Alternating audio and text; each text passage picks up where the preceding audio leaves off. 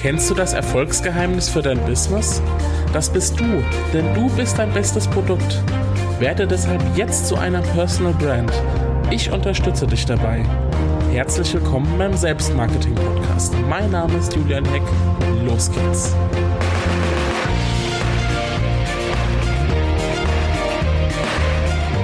Hallo und herzlich willkommen zu einer neuen Folge des Podcasts rund um die Themen Personal Branding, authentisches Selbstmarketing und Positionierung. Ich habe heute mal ein ganz anderes Thema mitgebracht und zwar betrifft es dich sehr wahrscheinlich, wenn du Dienstleister bist. Mich betrifft es auch. Mich hat das auch schon die ganze Zeit immer betroffen, weil ich schon immer Dienstleister bin und ich bekomme es immer mehr mit, auch bei meinen Kunden. Und zwar geht es darum, wann sollte ich eigentlich einen Auftrag annehmen? Mich hat neulich nämlich eine Bekannte gefragt. Die hat gesagt, soll ich diesen Auftrag annehmen oder nicht? Hat ihn mir beschrieben.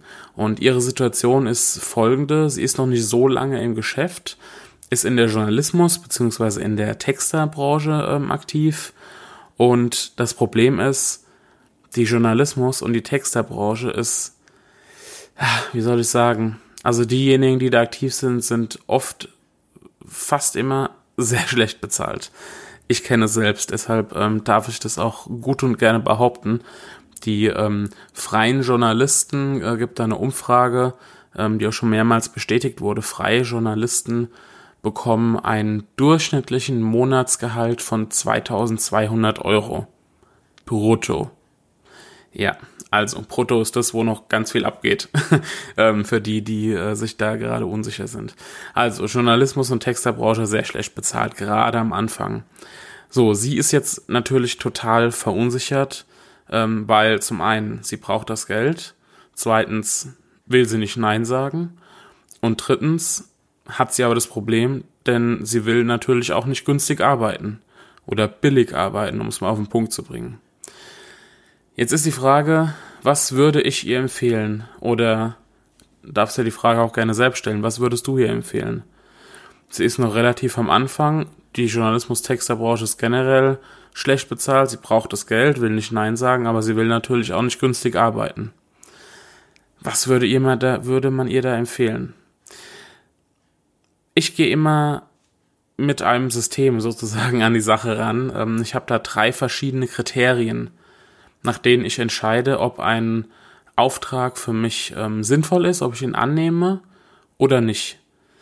Davor muss ich aber noch eine Sache sagen, denn die meisten sind überhaupt nicht äh, ähm, sind überhaupt nicht in der Lage oder würden sich sogar eine Situation wünschen, in denen sie überhaupt entscheiden könnten oder sich überhaupt gegen einen Auftrag entscheiden könnten, weil manche müssen einfach jeden Auftrag annehmen.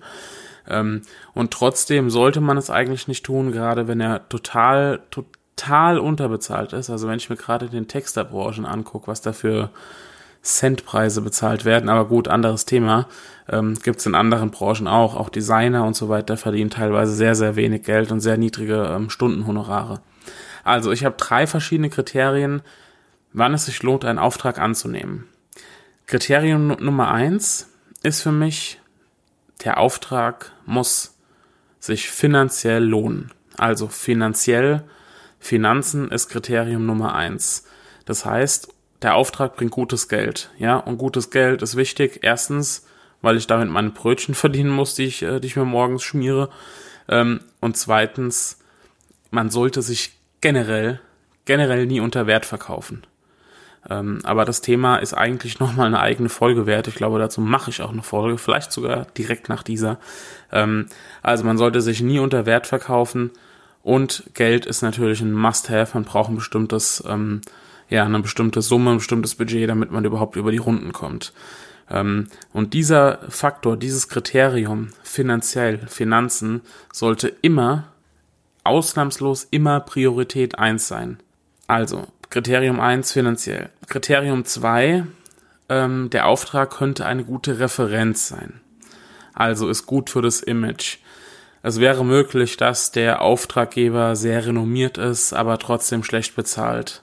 Sollte eigentlich, diese Kombination sollte eigentlich nicht so zusammenpassen, aber kann schon mal vorkommen.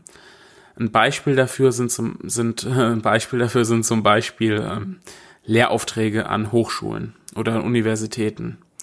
Das ist immer eine gute Referenz, wenn man mal ähm, Hochschuldozent war oder Lehrbeauftragter, wie auch immer man es dann nennen will, dann ähm, kommt es immer, kommt es immer gut, egal jetzt ob im Lebenslauf, ob der auf, auf der Webseite oder wo auch immer mal Lehrbeauftragter gewesen zu sein, ist immer gut. Ich kenne das, ich war auch mal zwei Jahre lang Lehrbeauftragter an der Hochschule in Darmstadt, ähm, aber das Problem dabei ist, es wird einfach richtig mies bezahlt. Man muss es auf, so auf den Punkt bringen, es wird richtig mies bezahlt.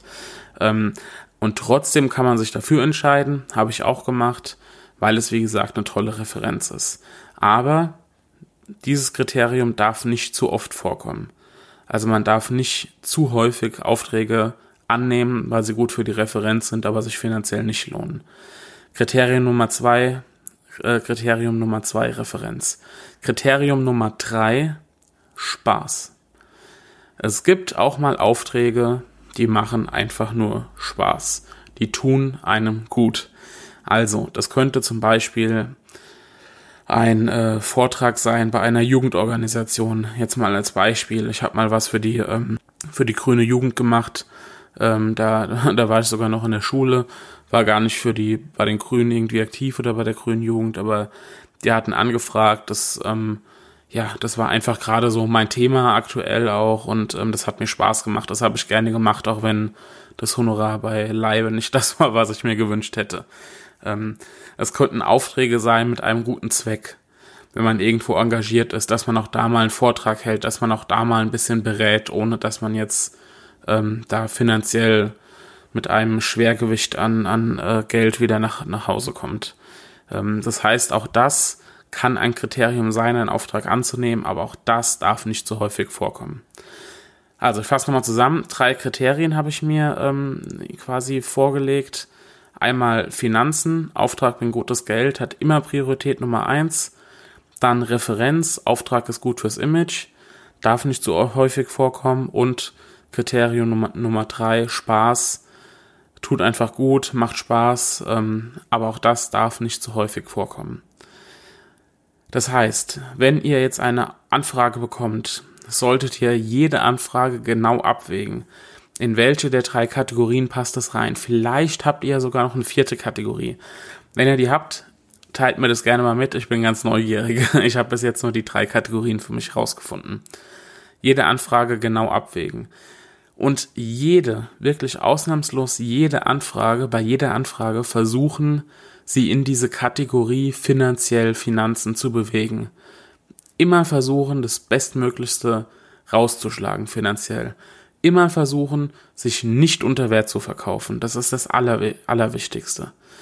Wenn finanziell, wenn dieses Kriterium Finanzen finanziell nicht der eindeutig größte Anteil ist bei all euren Aufträgen, wenn mehr Aufträge da sind, die eher in die Kategorie Referenzen passt oder in Richtung Spaß passt, dann habt ihr ein Problem.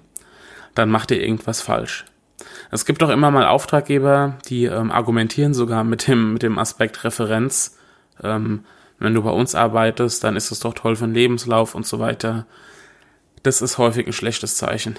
Solche Auftraggeber sollte man eher nicht bedienen. Und zum Schluss noch ein Tipp. Und damit weißt du auch, warum dieses Thema in den Selbstmarketing-Podcast überhaupt reinpasst. Wenn du gut positioniert bist, klar positioniert bist und dich authentisch selbst vermarktest, dann wirst du viel bessere, qualitativ hochwertige Anfragen bekommen, die ganz automatisch in die Kategorie Finanzen reinpassen, die gut bezahlt sind und die bestenfalls auch Spaß machen und vielleicht sogar noch eine gute Referenz sind. Vielleicht erfüllst du sogar damit drei Kriterien. Aber auf jeden Fall bekommst du Anfragen, die gut bezahlt sind von Auftraggebern, die wissen, was deine, deine Leistung wert ist, die wissen, was du wert bist als Person, weil du eben deine Expertise klar zeigst, dich klar positionierst und das Ganze natürlich auch nach außen trägst und sichtbar bist. Also als Tipp, unbedingt gut positionieren, gut selbst vermarkten und das Kriterium Finanzen ist automatisch erfüllt. Also, vielleicht ähm, überlegt ihr bei eurem nächsten, bei eurer nächsten Anfrage mal, in welche der drei Kriterien passt es denn rein und versucht tatsächlich euch nicht unter Wert zu verkaufen und checkt mal eure aktuellen Aufträge auch ähm, ob da der Finanzaspekt der eindeutig größte Anteil ist. Ja, das äh, war der, der Input äh, für diese Episode, mal was ganz anderes, aber es war mir auch wichtig, weil es eben oft vorkommt, auch bei meinen Kunden. Und ähm, genau, dann, ähm, wenn du dazu Fragen hast, schick mir gerne Nachricht, schick mir gerne E-Mail, ähm, kommentiere gerne auf meinem Blog unter www.julianheck.de oder www. Äh, www.selbstmarketing-podcast.de findest du auch alle Episoden, da findest du auch den Beitrag auch nochmal als ähm, Transkript, wenn du das gerne nachlesen möchtest. Kommentier gerne, hau deine Meinung rein, schreib mir auch gerne, wenn du noch ein viertes Kriterium hast. Ich bin sehr neugierig, wie du das handhabst, ähm, wenn du eine Anfrage reinbekommst. Ansonsten wünsche ich dir jetzt erstmal ähm, viel Spaß, viel Erfolg bei all deinen Projekten, bei all dem, was du machst. Und wir hören uns in der nächsten Episode wieder. Mach's gut und ciao, dein Julian.